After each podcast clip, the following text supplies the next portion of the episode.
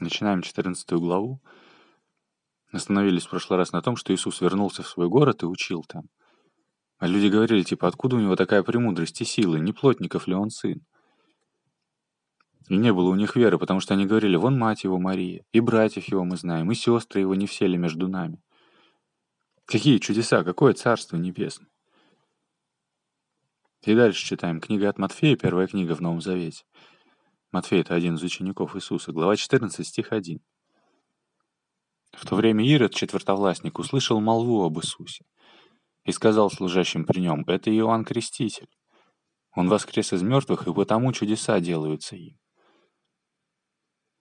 Все мы читали во второй главе, что Иисус родился в одни царя Ирода. То есть это был царь еврейского народа. Но тут должен быть, по идее, другой царь, потому что мы тогда читали, что родители Иисуса бежали в Египет, и там были до смерти Ирода, потом вернулись.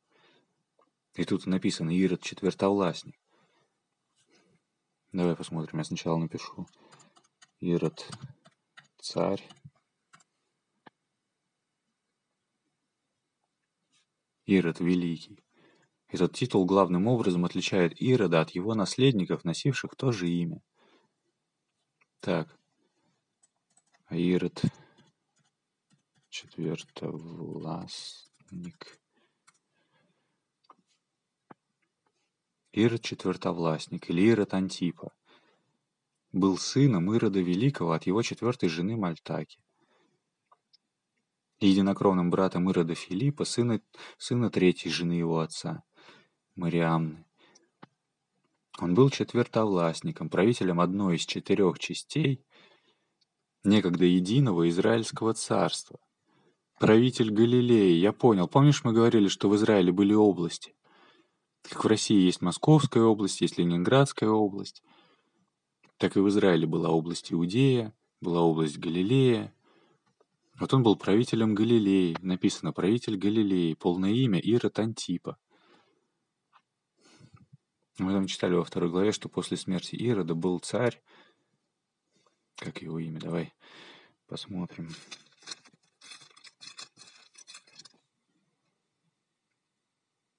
По смерти же Ирода ангел Господень во сне является отцу Иисуса и говорит, «Встань, возьми младенца и мать его, и иди в землю Израилеву, ибо умерли искавшие души младенца. Он встал, взял младенца и матерь его и пришел в землю Израилеву, услышав же, что Архилай царствует в Иудее вместо Ирода, отца своего. Боялся туда идти, но, получив во сне откровение, пошел в пределы Галилейские. И еще вот в самом начале, когда же Иисус родился в Вифлееме Иудейском, в одни царя Ирода, Иудея — это область, где жили самые чистые коренные евреи. И получается, был Ирод великий царь, и когда он умер, место правителя Иудеи вот занял Архилай. Можно посмотреть тоже Архилай. Архилай. Это. Ирод Архилай. Старший из сыновей царя Ирода Великого ставший царем Иудеи. Вот, и написано, что отец Иисуса, услышав, что Архилай царствует в Иудее вместо Ирода, отца своего, боялся туда идти, то есть не вернулся в область Иудеи. Но, получив во сне откровение, пошел в пределы Галилейские. Иисус рос в городе, который находился в области Галилеи. Написано, пошел в пределы Галилейские и, придя, поселился в городе, называемом Назарет. И мы закончили предыдущую 13 главу на том, что Иисус вернулся в Отечество свое. Он до этого ходил по разным городам, а тут вернулся в область Галилеи.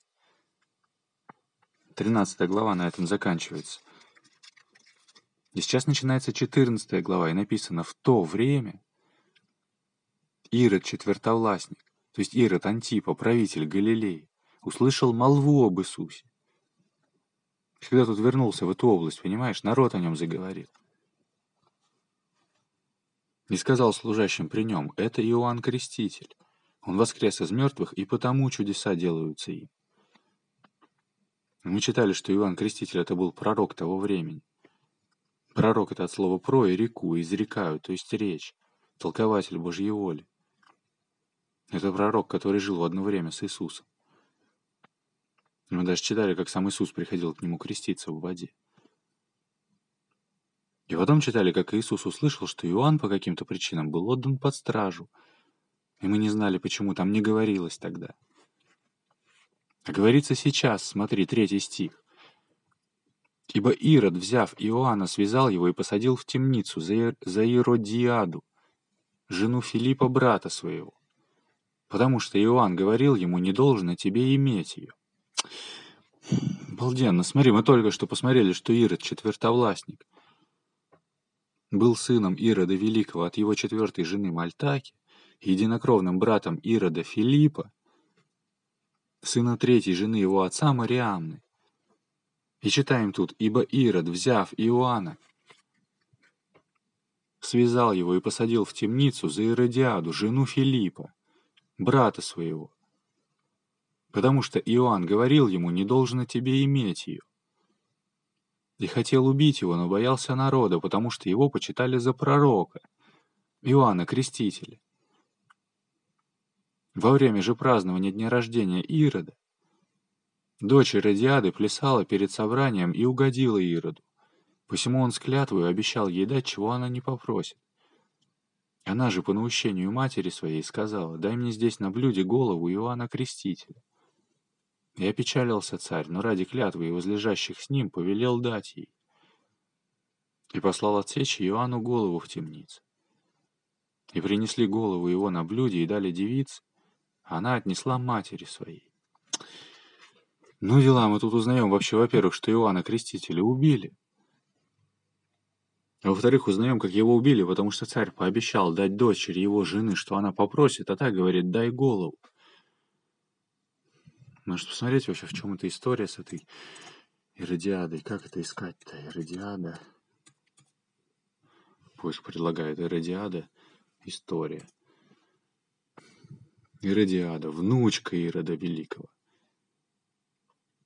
Она была замужем за своим дядей, Иродом Филиппом, и имела от него дочь, Соломею. Но увлеклась преступной связью с его с его единокровным братом Иродом Антипой. У них был общий отец, Ирод Великий, но разные матери. Честно говоря, я не совсем понимаю, почему с Филиппом-то можно было. Это ведь вроде как то же самое. Это еще статья на сайте Азбука Веры. Она сперва вышла замуж за своего дядю Ирода Филиппа, а потом вступила в кровосмесительное сожительство с другим своим дядей, Иродом Антипой. Несмотря на то, что ее первый, хотя и незаконный муж был еще жив. Типа что в измене проблема или что? Не знаю, она-то и была главной виновницей мученической кончины Иоанна Крестителя, который открыто обличал это гнусное прелюбодеяние. Любодеяние мы говорили, что это от слов «любовь» и «деяние», «любовь» и «делание». И в английском языке, например, делать любовь — это то, что у нас называется заниматься любовью.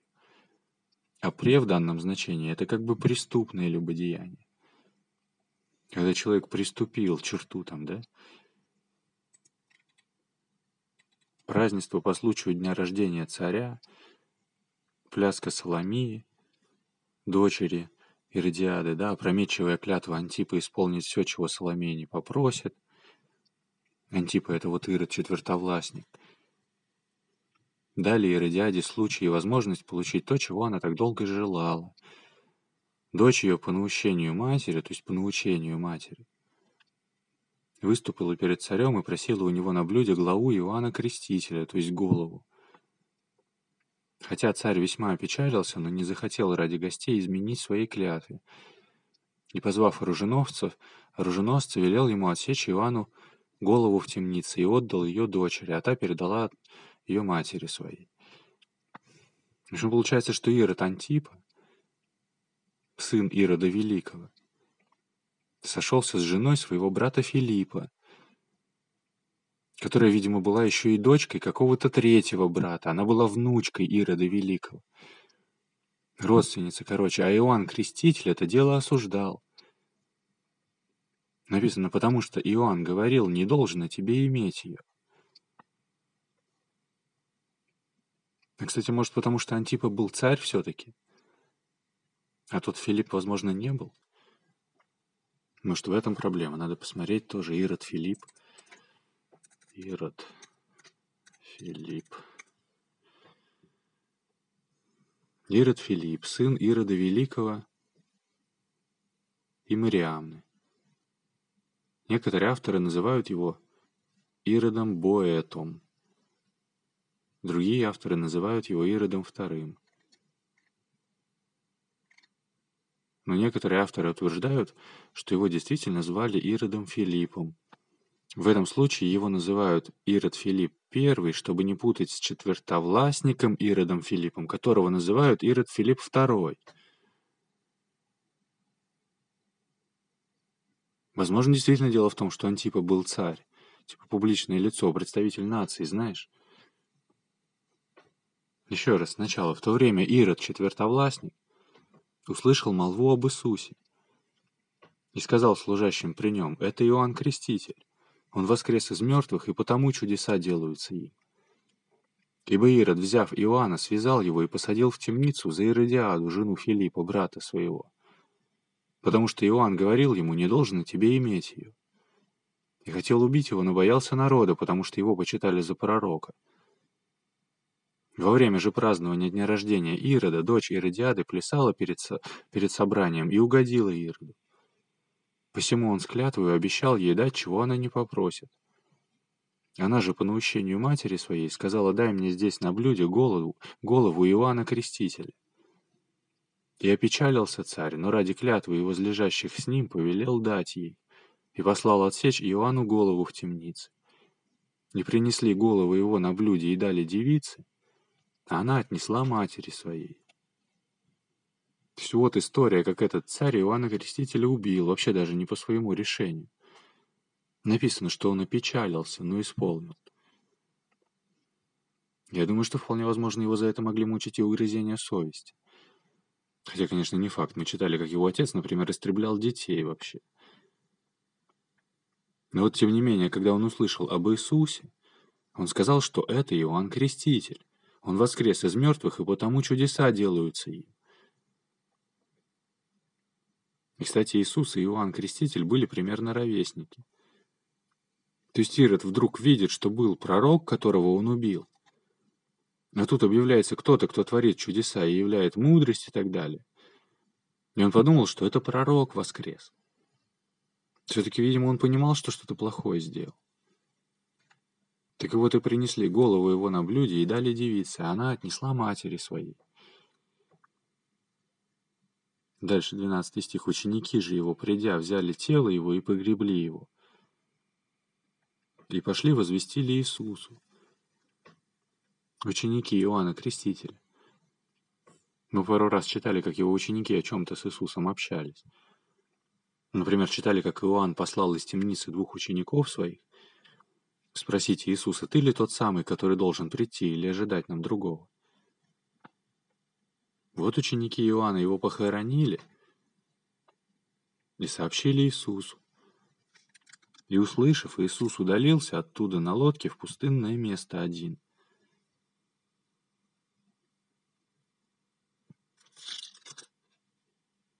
А, смотри, тут точка с запятой, разделение по смыслу ученики же его – Придя, взяли тело его и погребли его. Точка с запятой.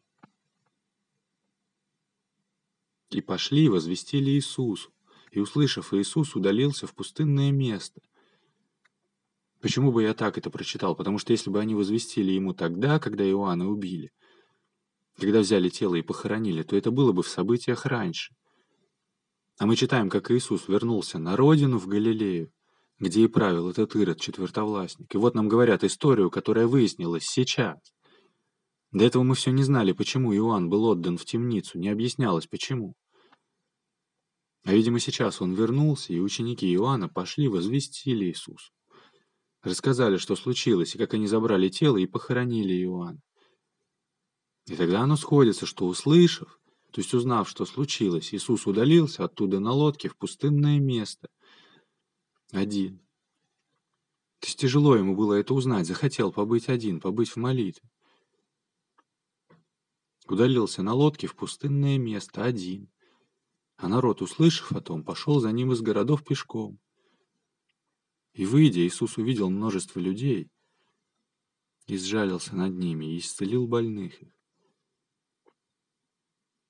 Когда же настал вечер, приступили к нему ученики его и сказали, «Место здесь пустынное, и время уже позднее. Отпусти народ, чтобы они пошли в селение и купили себе пищи». Но Иисус сказал им, «Не нужно им идти, вы дайте им есть». Они же говорят ему, «У нас здесь только пять хлебов и две рыбы». Он сказал, «Принесите их мне сюда». И велел народу возлечь на траву, и, взяв пять хлебов и две рыбы, воззрел на небо, благословил и, преломив, дал хлебы ученикам и ученики народу. И ели все, и насытились, и набрали оставшихся кусков двенадцать коробов полных. А евших было около пяти тысяч человек, кроме женщин и детей. Честно говоря, даже не знаю, что сказать. Если с исцелениями болезней, например, еще было понятно, как такое может происходить, что бывает физическая проблема, у которой причина духовная, или даже когда Иисус успокоил шторм на море, мы говорили о том, что энергия — это категория материи, а духовная превыше материального. Да даже непорочное зачатие у меня не вызывает вопросов, когда мать Иисуса забеременела без полового контакта. Потому что во время оплодотворения происходит что? Происходит то, что яйцеклетка начинает делиться. Клетка организма начинает делиться на 2, на 4, на 8 и так далее. И так формируется плод, развивается. И мне кажется, что самой силе жизни, которая запустила этот процесс когда-то при начале времен, запустить его еще раз возможно. Даже это я себе как-то представляю. А что и как тут произошло, мне не очень понятно. Написано, взяв, взяв пять хлебов и две рыбы, воззрел на небо, благословил и, преломив, дал хлебы ученикам, а ученики народу. То есть он как бы взял пять хлебов, а учеников у него двенадцать, преломил, то есть разломил хлеб, да, оторвал кусками, и дал своим ученикам. То есть теперь у двенадцати учеников в руках есть хлеб, а они народу. А народа было около пяти тысяч человек, кроме женщин и детей. То есть с женщинами и детьми могло быть и десять тысяч, я не знаю. Как они там вообще все собрались? Ну, хотя написано пустынное место, то есть место-то было. И ели все и насытились, и набрали оставшихся кусков 12 коробов полных. Если бы не эта фраза, то я бы подумал, что Иисус разломил пять хлебов на 12 кусков и дал своим ученикам, и каждый из учеников, получается, шел там и отрывал по крошке – каждому из людей. Чудо было бы в том, что они насытились от совсем малой части. Это тоже еще как-то возможно было бы понять. Но написано, что они еще набрали в конце оставшихся кусков 12 коробов полных, и тогда не очень понятно, как этот хлеб там делился. Можно посмотреть варианты переводов. Я пишу в поиск bible.by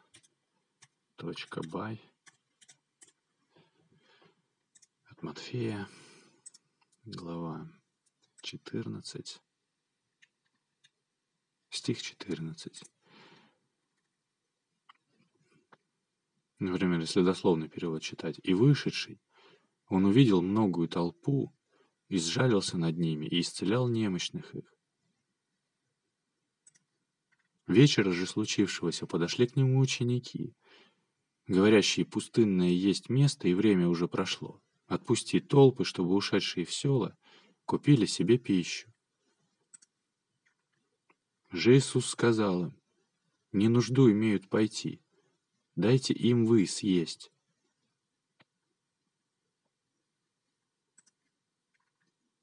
Они же говорят ему, не имеем здесь, если не пять хлебов и две рыбы. Он же сказал, несите мне сюда их. И, кстати, интересно, что опять же Иисус смотрит на веру. Хотя они могли сказать, типа, да нет тут ничего, знаешь. Он бы сказал, дайте мне пять хлебов, а они бы такие, да зачем тебе пять хлебов? Кого ты ими накормишь? Но получается так, что они говорят ему по-другому. Они смотрят вообще, а что у них есть. Они не понимают, как, но это и не их дело, это уже дело Иисуса. Их дело вообще, знаешь, было посмотреть, что есть. И знаешь, есть фраза типа «делай, что можешь с тем, что имеешь, там, где ты есть». И вот они, получается, не сказали, что тут негде купить еды, и все. Или не то, чтобы они не стали пять хлебов даже рассматривать, типа «да ничего тут нет, Иисус».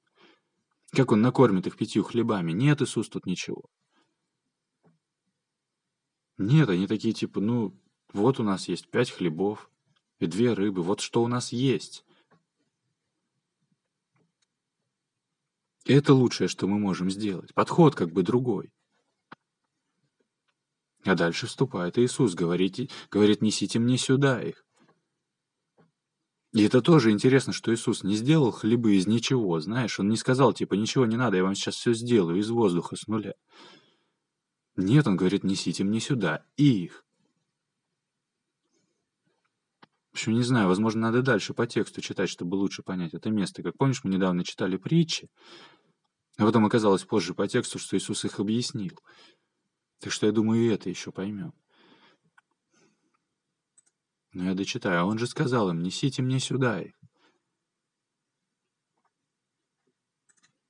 И приказавший толпам возлечь на траве, взявший пять хлебов и две рыбы, возревший на небо, благословил и разломивший дал ученикам хлебы, же ученики толпам. Тут, кстати, знаешь что? Ученики, они вообще чему ученики? Они на что ученики, чтобы учиться или что? Что-то мне кажется, что он их чему-то научил в этот момент, раз он дал им. И уже они толпом.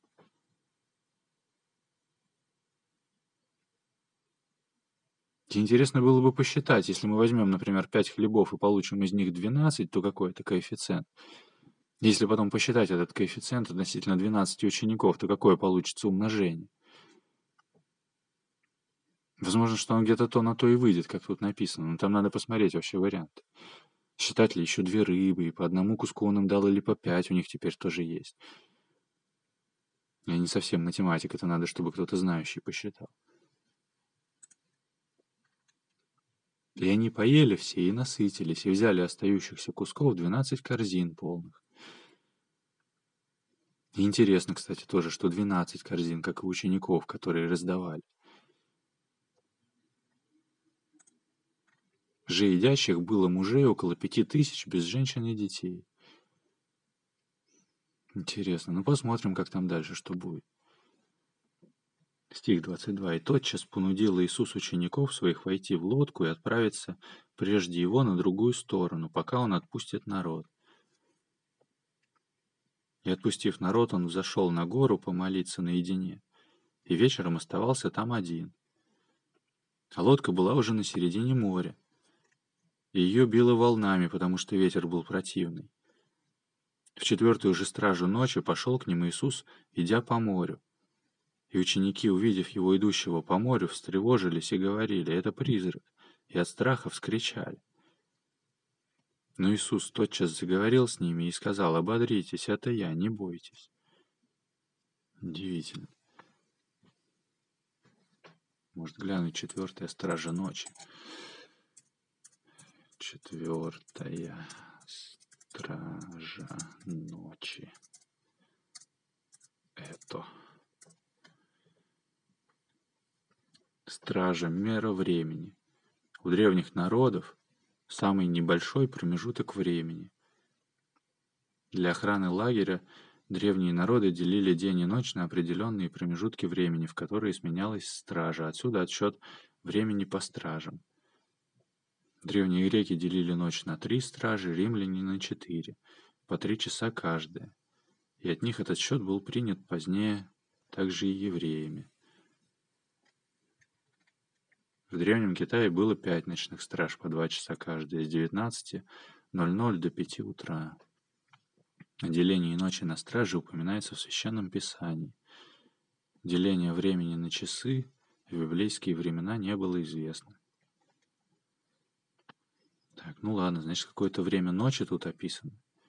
Если было всего четыре стражи, то в четвертую стражу это значит уже под конец ночи они увидели его. Увидели, что он идет к ним по морю. Еще раз, а евших было около пяти тысяч человек, кроме женщин и детей. И тотчас понудил Иисус учеников своих войти в лодку и отправиться прежде его на другую сторону, пока он отпустит народ. И отпустив народ, он зашел на гору, помолиться наедине, и вечером оставался там один. А лодка была уже на середине моря, на середине моря, ее било волнами, потому что ветер был противный. В четвертую же стражу ночи пошел к ним Иисус, идя по морю. И ученики, увидев его, идущего по морю, встревожились и говорили, «Это призрак!» И от страха вскричали. Но Иисус тотчас заговорил с ними и сказал, «Ободритесь! Это я, не бойтесь!» Петр сказал ему в ответ, «Господи, если это ты, повели мне прийти к тебе по воде». Он же сказал, «Иди». И, выйдя из лодки, Петр пошел по воде, чтобы подойти к Иисусу. Интересно, помнишь случай, когда к Иисусу подошел римский офицер, управляющий сотнями человек, сотник, и говорит, исцели слугу моего, который лежит дома.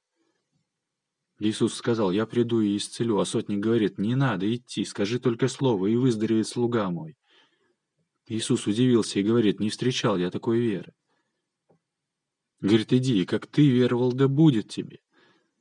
И сейчас Петр, ученик Иисуса, говорит ему из лодки, повели мне прийти к тебе по воде. Это очень интересный момент. Почему он сам-то не мог пойти, если тот ему сказал «иди», и он пошел? Почему ему нужно было на это разрешение или повеление? Почему он просит «повели мне пойти к тебе по воде», а не просто попробовал пойти? Ведь такой удивительный пример того, как работает вера. Человек не верил, что он может сделать это сам. Своими силами он обращается к Господу. Говорит, ты повели мне пойти по воде. Ему нужно было указание свыше, разрешение от вышестоящих органов, знаешь. Потому что мы с тобой говорили, что Господь это от латинского значит могущественный хозяин. Но хозяин не в смысле владелец машины, например, а в смысле кто-то, ведущий хозяйство. Управляющий хозяйством, господин, Господь. И Петр обращается и говорит, «Господи, если это Ты, повели мне прийти к Тебе по воде». Иисус говорит, «Иди». И, выйдя из лодки, Петр пошел по воде, чтобы подойти к Иисусу. Удивительно. То есть он пошел по воде, и вот смотри, что дальше. Но, видя сильный ветер, испугался и, начав утопать, закричал, «Господи, спаси меня!» Потрясающе! Он уже вышел. Он уже пошел, потому что Господь ему повелел идти. Он уже по воде пошел, по вере. Но, видя сильный ветер, испугался и начал утопать. Удивительно. Иисус тотчас простер руку, поддержал его и говорит ему, «Маловерный, зачем ты усомнился?» Балденно, маловерный. То есть мало веры. Зачем ты усомнился? Понимаешь, он идет по воде. Ему Господь сказал идти, и он идет. Молодец вообще, исполняет, верит. Но, видя сильный ветер, видя волны. Написано «испугался». И как только усомнился, как только засомневался, что значит, что вера его в этот момент ослабла. Он просто шел и знал, что ему Господь сказал идти, и он шел. А потом не поверил вообще в то, что происходит. Под ним вода, вокруг ветер. Для него это вдруг стало невозможным, и он начал утопать. Ты ведь тоже так о многом говорит, что Иисус сказал ему «иди». И Петр пошел, но пошел он по его же собственной вере, а не силами Иисуса, потому что как только вера Петра пошатнулась, он тут же начал утопать. Обалденно Иисусу пришлось его физически, по-человечески поддерживать своей рукой, говорит ему, маловерный, зачем ты усомнился? Обалденно. И когда вошли они в лодку, ветер утих. Бывшие же в лодке подошли, поклонились ему и сказали, «Истинно ты сын Божий». И, переправившись, прибыли в землю Генисарецкую. То есть, видимо, что там были еще и другие люди, помимо его учеников. В лодке. Вообще, я думаю, что лодку надо понимать как небольшой корабль, который переходил из одного места в другое. И там, скорее всего, было много людей на нем, помимо 12 учеников Иисуса. Хотя я точно не знаю. И, переправившись, прибыли в землю Генесарецкую. Можно посмотреть, что это я пишу в поиск. Генисарецкую эту. Генисарет – город. Древний галилейский город на территории современного Израиля и плодородная долина, получившая название по городу. Ну хорошо, то есть как, например, знаешь, там область Москвы названа по городу Москва, Московская область. Так вот там в Израиле была окрестность Галилея, и в ней был город Генесарет, и область Генесарецкая по названию города. И, переправившись, прибыли в землю Генесарецкую. Жители того места, узнав его, послали во всю окрестность ту и принесли к нему всех больных. И просили его, чтобы только прикоснуться к краю одежды его, и которые прикасались, исцелялись. Удивительно, можно посмотреть варианты переводов. Это стих 35. Например, узнав его, местные жители дали знать об этом все округи и понесли к нему всех больных. Или когда местные жители узнали Иисуса, они послали весть по всей округе, и люди стали приносить больных. Или когда жители той местности узнали его, они послали сообщить об этом по всей округе и принесли к нему всех больных. Еще раз, жители того места, узнав его, послали во всю окрестность ту и принесли к нему всех больных и просили его, чтобы только прикоснуться к краю одежды его, и которые прикасались, исцелялись. Потрясающе. Смотри, какой контраст. Прямо перед этим, в предыдущей 13 главе читали, как Иисус пришел туда, где жил и рос, и люди смотрели на него, как на плотника. И он не совершил там никаких чудес по неверию их. А тут он прибыл, и люди знали его не как плотника, а как пророка. Они бежали со всей окрестности, чтобы только прикоснуться к краю одежды его. И мы, помнишь, читали, например, как женщина, подойдя сзади, прикоснулась к краю одежды его, ибо она говорила сама в себе, если только прикоснусь к одежде его, выздоровею. И мы разбирались, что она не должна была этого делать, она, по сути, нарушила тогда религиозный закон – потому что она страдала кровотечением, а по закону она считалась источником нечистоты, и ей нельзя было прикасаться ни к кому, потому что тот, к кому она прикасается, тоже считается источником нечистоты. Ее там вообще по религиозным законам могли побить за это кам камнями насмерть, да? Но написано, она сделала это, потому что говорила сама в себе, если только прикоснусь к одежде его, выздоровею имела веру, и Иисус обернулся, увидел ее и говорит, «Не бойся, дочь, вера твоя спасла тебя». Женщина с того часа стала здорова. Невозможно, что люди слышали об этом чуде, а может быть и нет. Это не важно, но когда они услышали, что он к ним приехал, они бежали к нему со всей окрестности. И написано, и просили его, чтобы только прикоснуться к краю одежды его. И которые прикасались, исцелялись потому что у них была вера в это. Потрясающе! Они просили его прикоснуться к краю одежды его им самим. Просто разрешение прикоснуться просили. Потому что с уважением, чтобы не лапать человека, знаешь, но сами подходили, сами знали, чего они хотят от него, сами знали, что должно с ними произойти. Они шли и знали для себя, что если прикоснусь к одежде его, выздоровлю. И они подходили к нему, просили разрешения прикоснуться и сами прикасались. И написано, которые прикасались исцелялись. Балденно. Это мы прочитали 14 главу за один выпуск. Дальше начнем читать 15. Тогда приходят к Иисусу и иерусалимские книжники и фарисеи и говорят, зачем ученики твои приступают предание старцев. Интересно, начнем это в следующий раз. Сохрани себе, это подкаст «Разумная вера», Новый Завет для любопытных. И помните, что тьма не может поглотить свет. Физическое определение темноты — это просто отсутствие света. И такая же ситуация в духовном. Вся эта духовная тьма, она не работает на то, чтобы поглотить вас. Она работает только на то, чтобы вы сами в себе решили источник света притушить.